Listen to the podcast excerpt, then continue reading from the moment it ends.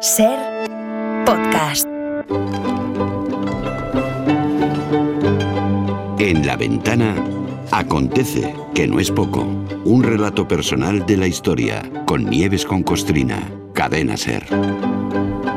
Allá vamos, Nieves. Venga. Eh, a ver, la guerra de Ucrania, bueno, o para ser más precisos, las consecuencias de que Rusia haya invadido Ucrania, ¿eh? hay que decirlo así, siguen condicionando muchas cosas, la economía, la política, la geopolítica y tal, por no hablar de las víctimas directas del conflicto, los muertos, los refugiados, los heridos y tal.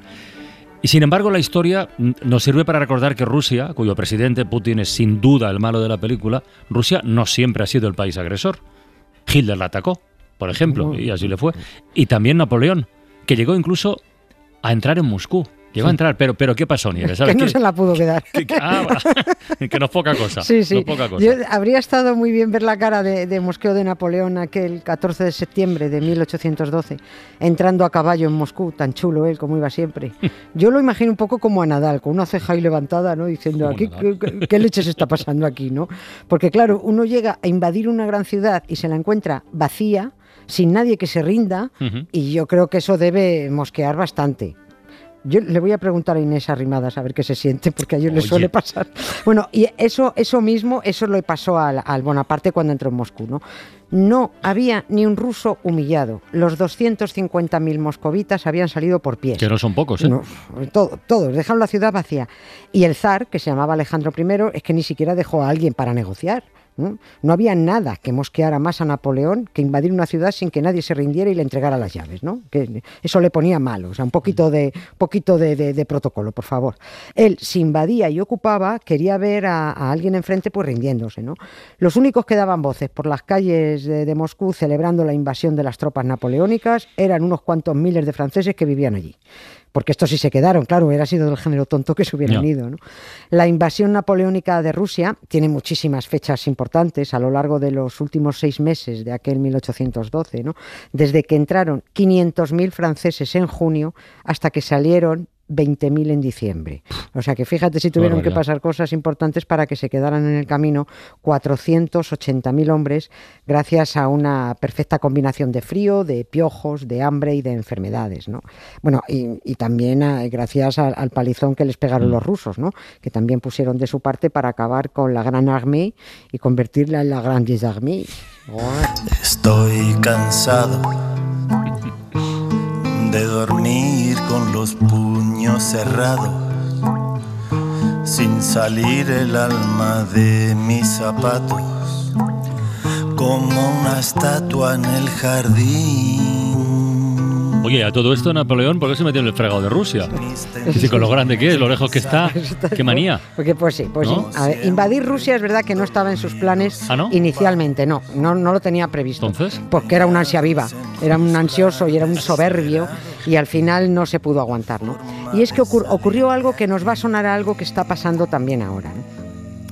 Eh, pongo un poquitín de contexto. El prestigio de Napoleón estaba pelín perjudicado allá por 1809, 1810, Ujú. porque en España las cosas no iban como él quería. La úlcera española lo, lo- lo llamaba, ¿no? Él quería que, que se hubiera estado todo el mundo más contento con, con la invasión, ¿no?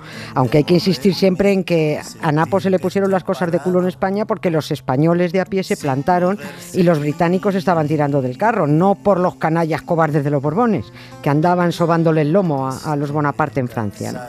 Y además de la úlcera española, mm, eh, Napoleón estaba muy rebotado porque no podía con Inglaterra, que mira que la tenía ahí al lado, pero no había ni, ni, ni flota ni pantalones para invadir. ¿no?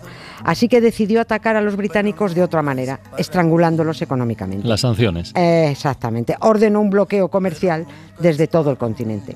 Y como prácticamente toda la Europa continental estaba en manos de Napoleón o eran países aliados, pues es- lo tenía muy fácil, ¿no?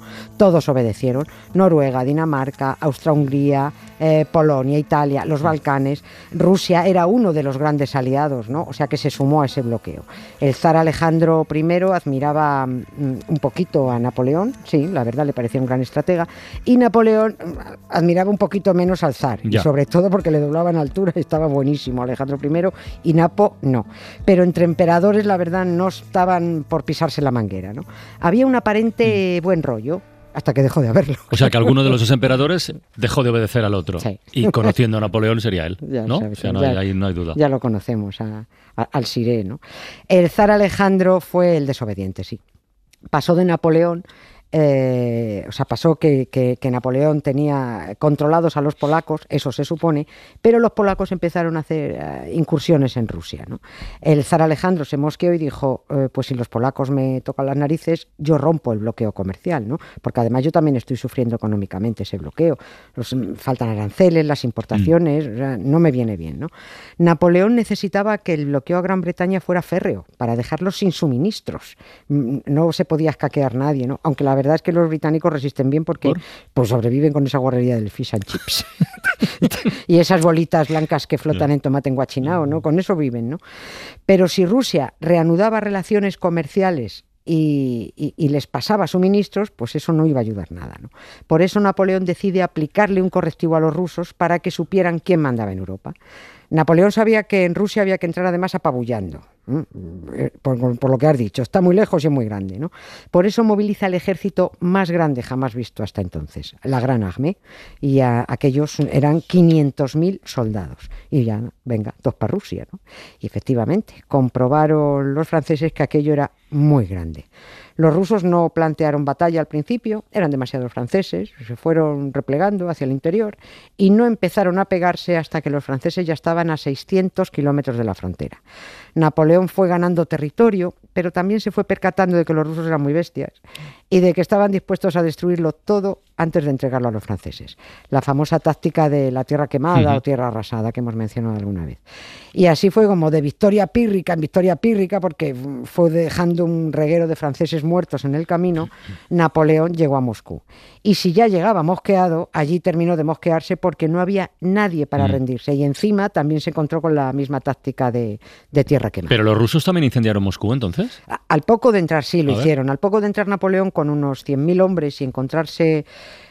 solo a unos 15 15.000 extranjeros jaleándole, la mayoría franceses, como digo, vieron que la ciudad empezaba a arder. ¿no? Y parece que fueron los resistentes rusos que estaban esperando que él entraba para empezar a pegarle fuego a los almacenes de suministros y a todo lo que les pudiera servir a los franceses para que encima, hombre, ya que invadían no se pegaran la vida padre en la capital imperial a costa de, de lo que allí se encontraran. ¿no?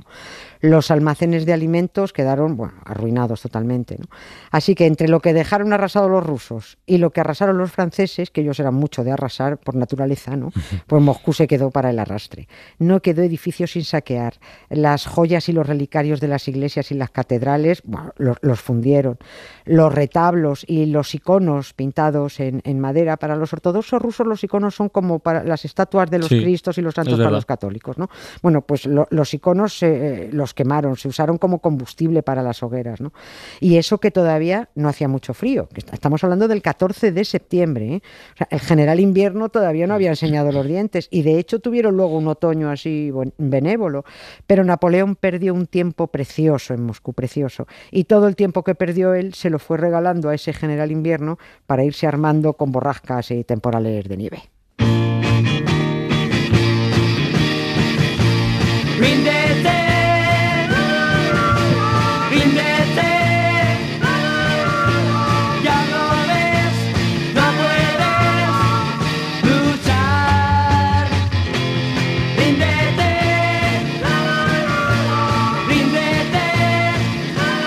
No se rindió nadie. Oye, ¿y por qué perdió tanto tiempo este hombre en Moscú? Eh, ¿Fue sin querer, queriendo? que Eh, que, eh, Se fue queriendo. Error pero- de cálculo, o sea, tal vez. total- totalmente. Fue queriendo, pero calculando, pues eso, con, con el trasero. Él, el rey de la estrategia, la cagó, pero bien. Esperando, además, no se sabe qué. Bueno, sí se sabe esperando qué, ¿no? Creyendo que tarde o temprano alguien tendría que ir a negociar con él. El emperador de Francia había ocupado y tomado la, capital del imperio ruso. Alguien tenía que decir algo, no se podía dar la, la callada por respuesta. ¿no? Napoleón cometió el error de creer que Moscú pues era como, como Viena, como ocurrió en Viena o ocurrió en, en Berlín. Eh, si la capital se rendía, prácticamente llevaba implícito la rendición automática del, del país, ¿no? Mm. Pero eso no, eso en Rusia no fue así. Cuando los franceses invadían un país y llegaban a las capitales y a las ciudades importantes, había un protocolo de rendición. Bueno, allí se hacía siempre también. Cuando José Bonaparte entró en Madrid, se le entregaron las llaves de la ciudad, ¿no? Las autoridades se entregaban simbólicamente las llaves. Es un gesto además que lo tenemos muy bien representado en la pintura Claro, de la Velázquez. rendición de Breda, Claro, ¿no? la- Sí, sí. ahí es donde se ve al general holandés derrotado, entregando la llave de la ciudad de Breda al general de los tercios españoles, ¿no? a, a Espínola, creo que era. Bueno, pues eso es lo que esperaba Napoleón en Moscú. Alguien con autoridad, de alto standing, diciéndole, bienvenido, bonjour, Napo, eh, ¿cómo allez-vous?", ¿no? Además, si había caído la capital, era como si el país entero estuviera a punto de caer. Alguien tenía que venir a negociar. Pues no fue ni Dios. ¿Y cuánto tiempo estuvo esperando? ¿A que apareciera alguien? Cinco semanas. Hostia. Cinco semanas. Fueron cinco semanas, eh, más de un mes, esperando que el zar enviara a un noble ruso, a un ministro, a un general, a un gamusino ruso con mando en plaza, lo que fuera, ¿no? Pero el zar estaba rearmando a su ejército y esperando que llegaran las borrascas con el general invierno a la cabeza. Cuando el 19 de octubre Napoleón inició la retirada, bueno, no tenía ni idea de la que le esperaba por los helados campos rusos. Si lo llegas a ver, ya te digo yo que se empadrona en Moscú.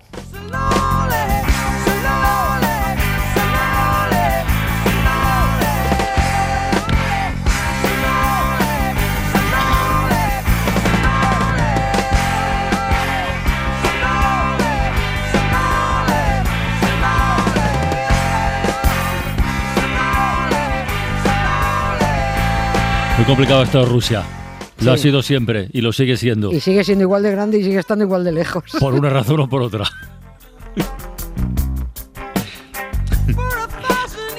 Nieves, hasta mañana. Hasta mañana. Un beso muy grande. Gracias, Carlos. Suscríbete a La Ventana. Todos los episodios y contenidos adicionales en la app de Cadena Ser y en nuestros canales de Apple Podcast, Spotify, iBox, Google Podcast y YouTube. Escúchanos en directo en la Ser de lunes a viernes a las 4 de la tarde.